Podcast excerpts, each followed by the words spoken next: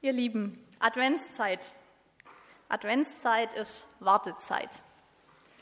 Und ich finde den Advent ganz spannend, weil wenn man so rumschaut, dann kann man ganz, ganz viele verschiedene Typen finden, was es Warten angeht.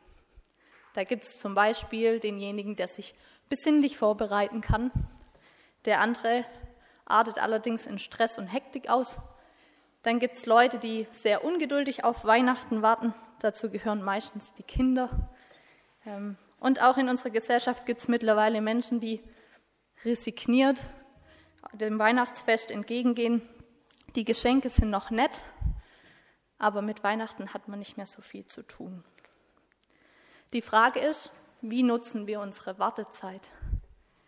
Und da brauchen wir nicht in den Advent schauen, sondern auch in unserem Leben gibt es ganz, ganz viele Zeiten des Wartens. Wir warten zum Beispiel auf den 18. Geburtstag, auf den Führerschein, endlich frei sein, selbstbestimmt. Wir warten vielleicht auf den nächsten Karrieresprung. Zurzeit warten wir ganz sicher darauf, dass wir irgendwann sagen können, Corona ist vorbei. Wir warten vielleicht aber auch, dass jemand vorbeikommt und uns besucht, weil die Zeit gerade mit Einsamkeit geprägt ist.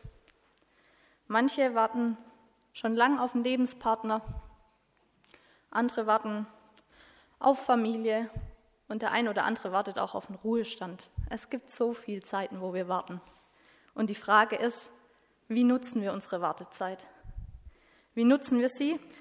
Ich habe mir überlegt, was denn das Warten erleichtert und bin zu dem Entschluss gekommen, dass es das leichter wird zu warten, wenn wir wissen, dass es sich lohnt, wenn wir wissen, dass am Ende unseres Wartens was kommt, auf das wir sehnsüchtig gewartet haben, das unsere Erwartungen auch erfüllt. Ums Warten soll es heute gehen im Jakobus-Text. Ich möchte davor gern beten.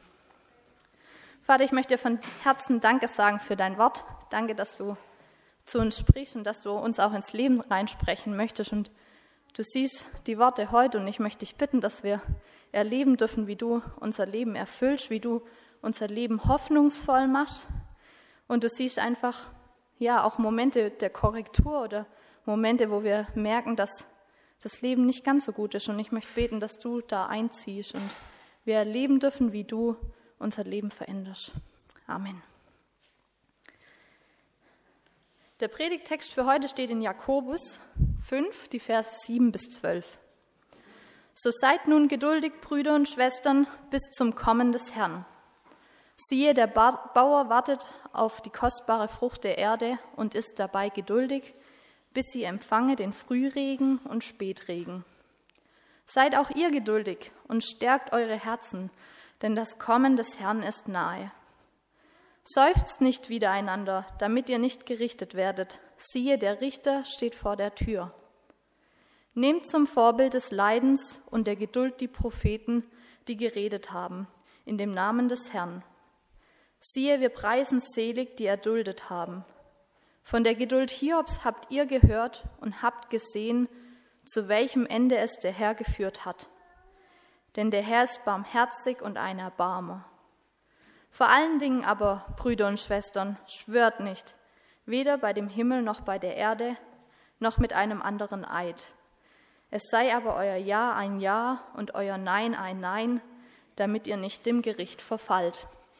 Ich habe aus der neuen Luther-Übersetzung gelesen. Genau. Ihr Lieben, drei Punkte fallen mir bei diesem Text auf. Besser gesagt, drei Fragen. Worauf lohnt es sich zu warten? Weshalb lohnt es sich zu warten? Und wie sollen wir warten? Und darauf hat Jakobus einige Antworten. Das erste, worauf lohnt es sich zu warten? Jakobus sagt, auf das Kommen des Herrn. Jetzt sagt der ein oder andere, ja, jedes Jahr warten wir an Weihnachten auf das Kind in der Krippe, auf das Kommen des Herrn. Und ich habe überlegt, eigentlich sind wir da in unserem Kirchenjahr sehr begrenzt. Wir haben Weihnachten mit dem Kind.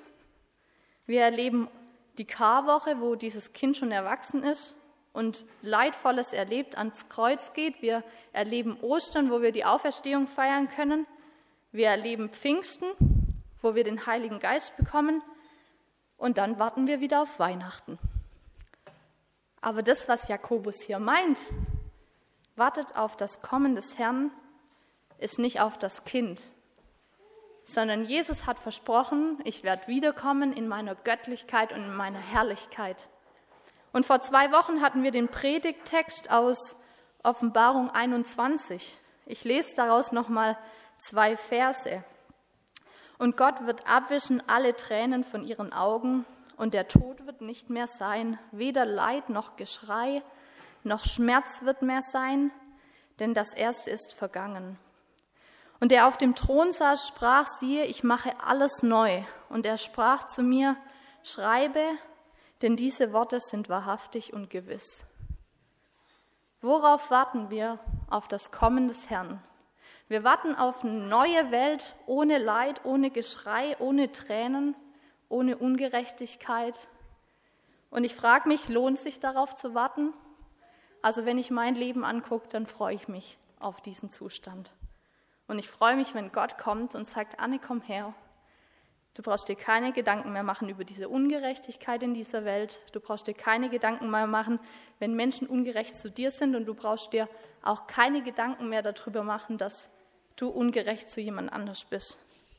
Denn in meiner Beziehung erlebst du Vollkommenheit und Gerechtigkeit. Jakobus führt hier ein Beispiel an. Er zieht dieses Beispiel durch den ganzen Predigtext durch, was ich richtig faszinierend finde. Er sagt, siehe, der Bauer wartet auf die kostbare Frucht der Erde. Und so wartet ihr auf das Kommen des Herrn. Jeder, der ein bisschen mit Garten und Grünzeug zu tun hat, weiß, dass wenn ich einen Samen pflanze, dass ich ihn nicht morgen ernten kann. Das funktioniert nicht. Da ist eine Wartezeit dazwischen. Aber der Bauer weiß, die Ernte kommt und er sehnt sich danach. Deswegen steckt er auch so viel Liebe und Pflege in, in diesen Prozess rein.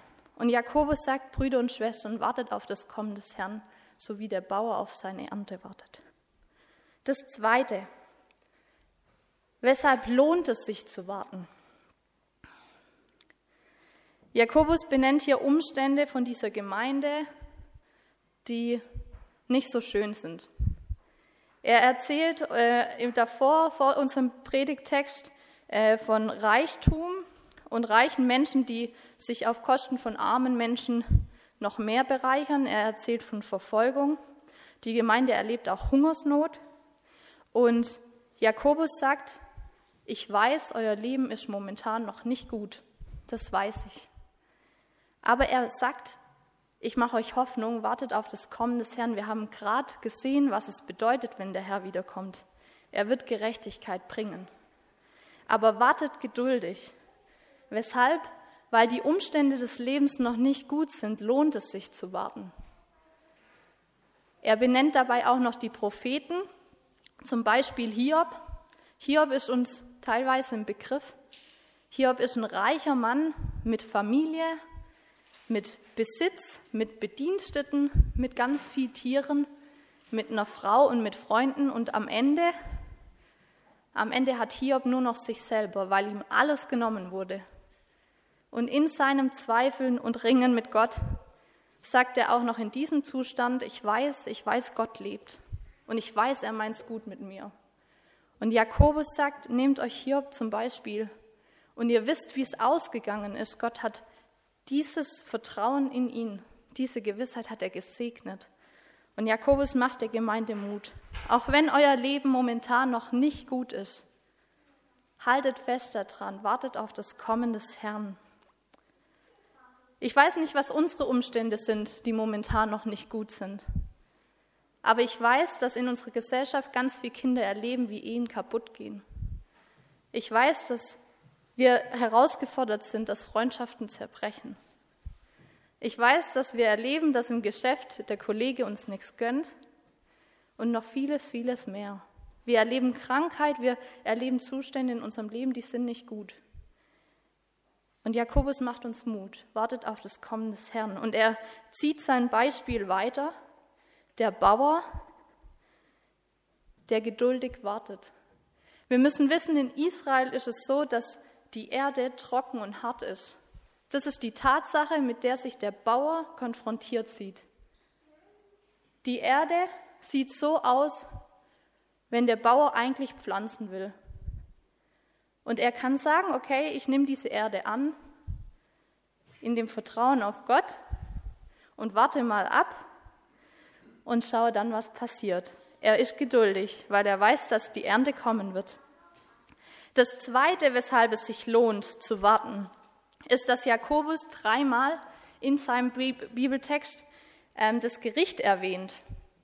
Also er sagt in Vers 9, redet nicht gegeneinander, damit ihr nicht gerichtet werdet. Er sagt, der Richter steht vor der Tür. Und auch in Vers 12 sagt er, schwört nicht, damit ihr nicht dem Gericht verfallt. Und ganz ehrlich, als ich das erste Mal über das Ganze nachgedacht habe, auch über Gericht, da dachte ich gleich, Gericht gleich Verurteilung. Und im Näheren darüber nachdenken ist mir eins aufgefallen. Ein Richter hat zwei Möglichkeiten. Wenn ich vor Gericht gehe, heißt es nicht gleich, dass ich verurteilt bin, sondern der Richter schaut mich an und er hat die Möglichkeit, mich zu verurteilen und er hat die Möglichkeit, mich freizusprechen. Und das Schöne ist, dass dieses Moment auch bei Jakobus im Text seinen Platz findet. Denn er macht deutlich, wo Gottes Position ist. Er führt dieses Beispiel mit Hiob an und am Ende sagt er, und wir wissen, Gott ist ein Erbarmer. Er ist ein Erbarmer. In manchen Übersetzungen steht, wir haben einen mitleidigen Gott. Gottes Ziel ist es, uns freizusprechen. Das ist seine Sehnsucht im Herzen. Er möchte jeden Menschen freisprechen. Und das Spannende ist, wenn wir auf unseren Bauern schauen, dann haben wir hier auch das Beispiel. Doro, magst du schon klicken? Es kommt. Genau. Der Bauer, er weiß, er weiß, dass seine Ernte kommen wird. Und das hat für mich ganz, ganz viel zurechtgerückt. Welcher Bauer geht nicht auf sein Feld und sagt, meine Sehnsucht ist, dass jede Frucht, die da hängt, zu ihrer vollen Entfaltung kommt? Welcher Bauer hat nicht dieses Anliegen, alle seine Früchte in schöner Pracht zu pflücken? Gottes Sehnsucht ist, dass unser Leben zum Ziel kommt, dass unsere Frucht im Leben, dass sie sich entfalten und reifen darf.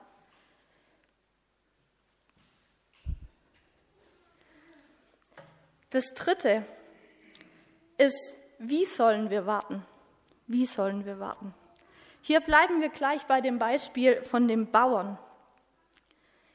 Jakobus sagt hier, siehe, der Bauer wartet auf kostbare Frucht der Erde und ist dabei geduldig mit der trockenen Erde, bis sie empfange den Frühregen und Spätregen.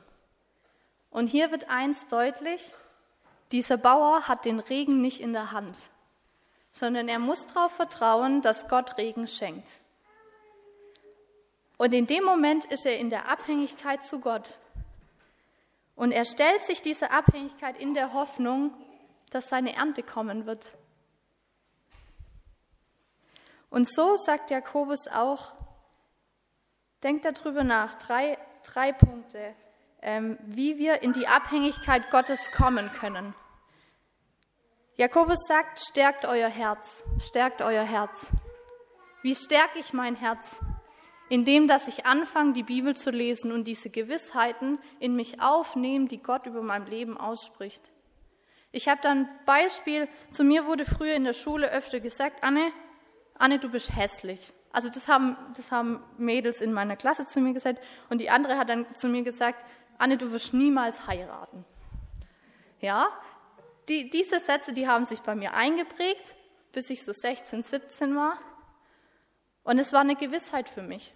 Das war das, was die anderen über mein Leben ausgesprochen haben. Und als ich angefangen habe, die Bibel zu lesen, dann stand da drin, ich bin ein Geschöpf Gottes, ich bin gut so, wie ich bin und Gott hat mich gewollt und geliebt.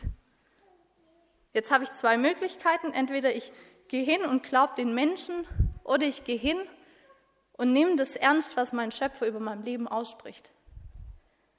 Und ich möchte, ich möchte euch herausfordern, genauso wie Jakobus das sagt, stärkt euer Herz, füllt euch mit diesen Worten, denn sie bringen so viel Frucht in euer Leben. Das zweite ist, lebt aus Liebe. Jakobus sagt, redet nicht gegeneinander, damit ihr nicht dem Gericht verfallt. Man könnte auch sagen, redet nicht gegeneinander, damit eure Frucht nicht faulig wird. Gott möchte uns stärken und Gott möchte so viel Gutes in unser Leben reinlegen. Und das macht er auch noch deutlich mit dem dritten Punkt, lebe in Klarheit. Jakobus sagt, schwört nicht. Das Schwören hat nochmal eine eigene Thematik in der Bibel, aber an für sich, wenn wir überlegen, was Schwören bedeutet, ist, dass Menschen uns vertrauen sollen. Wir wollen Menschen versprechen, hey, so ist, du kannst dich auf mich verlassen. Jakobus sagt hier, wenn Gott euer Leben erfüllt, dann wird euer Leben für sich sprechen. Euer Ja wird ein Ja sein, euer Nein wird ein Nein sein. Ihr braucht niemand mehr sagen, hey, du kannst mir vertrauen, weil euer Leben vertrauenswürdig wird. Und das Spannende ist, wie viel Heil Gott jetzt schon in unser Leben legen will, mit diesem Regen. Ich habe darüber nachgedacht, die Konfis lernen ja immer diese Gebote und für mich waren Gebote oder die zehn Gebote in der Bibel früher immer so eine, so eine Grenze. Ja, das darfst du nicht und das darfst du nicht und das sollst du nicht machen. Und für mich war es manchmal ein bisschen einengend. Und wenn ich aber das Doppelgebot der Liebe sehe, du sollst den Herrn, deinen Gott lieben von ganzem Herzen, von ganzer Seele und mit all deiner Kraft. Das andere ist, liebe deinen Nächsten wie dich selbst. Dann steckt da so viel drin, so viel Liebe drin, dass wir merken, dass Gottes Sehnsucht ist, dass unser Leben gelingt, dass unser Miteinander gelingt und dass die Beziehung zu ihm gelingt.